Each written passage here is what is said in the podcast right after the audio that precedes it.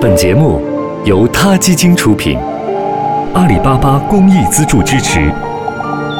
每个生命都重要。欢迎收听今天的他 Radio，获取每天最新节目推送，请关注他 Radio 微信公众号。不仅有音频文字版，还有更多关于动物的精彩资讯哦。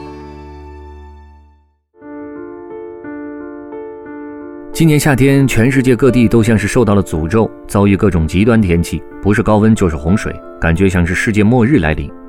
德克萨斯州因热而出名，夏季恨不得能热死人。今年德克萨斯州更是遭遇了罕见的干旱，费舍湖的河床干涸开裂，鱼也都死了。警犬莫乔和他的搭档文斯拉姆索被派去抓捕一名罪犯，在高温干燥的酷暑天气里追捕了一个多小时。莫乔出现了中暑症状，拉姆索立即将莫乔送到了医院。兽医汤姆豪斯说，狗在高温下会剧烈喘气，大量流口水，中暑时它们就会出现肌肉痉挛。当出现站立不稳、左右摇晃的情况时，就说明它快要不行了。莫乔最终还是因为抢救无效去世了。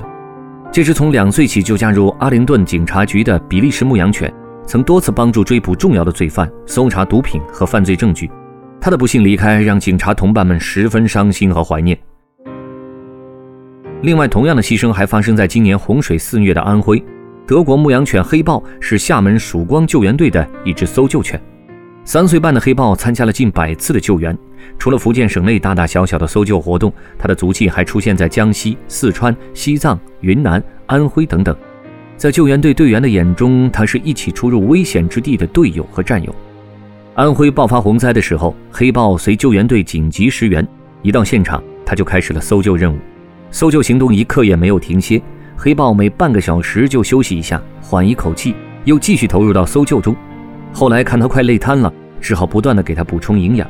提到黑豹，他的搭档王刚忍不住哽咽：救援现场哪有什么营养，就是给他吃鸡蛋，每次都累得趴下了，但一有指令又起来继续搜救。王刚也心疼黑豹。但也不敢喊停，因为它是生命的希望。再坚持一会儿，嗅到的也许就是生命的气息。在绝望中找寻希望，在废墟中发现生命，这就是搜救犬的使命。王刚也只能不断地向他发出指令，因为这是他作为救援队队员的使命。在救援现场，挽救生命是第一要务。终于，黑豹撑不住了，连续工作了二十二天，黑豹和王刚从安徽撤到南京休整。刚到的时候还好好的。结果不到两个小时就不行了。王刚心里清楚，黑豹的倒下不是毫无来由，他太累了，中暑、抽搐、脑水肿，发现的时候已经来不及了。没人统计过世界上每年因公殉职的工作犬有多少，有些大名鼎鼎，更多的则默默无闻。健忘的人们又开始了忙忙碌碌的生活。灾难过后，和灾难一起被忘记的是那些施救的人和狗。即便如此，这些英雄们却毫不介怀。当灾难来临时，他们又会前赴后继地行动起来，给人以生的希望和新的温暖。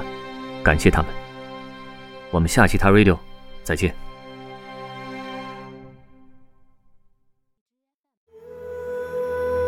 他 Radio，中国大陆第一家动物保护公益电台。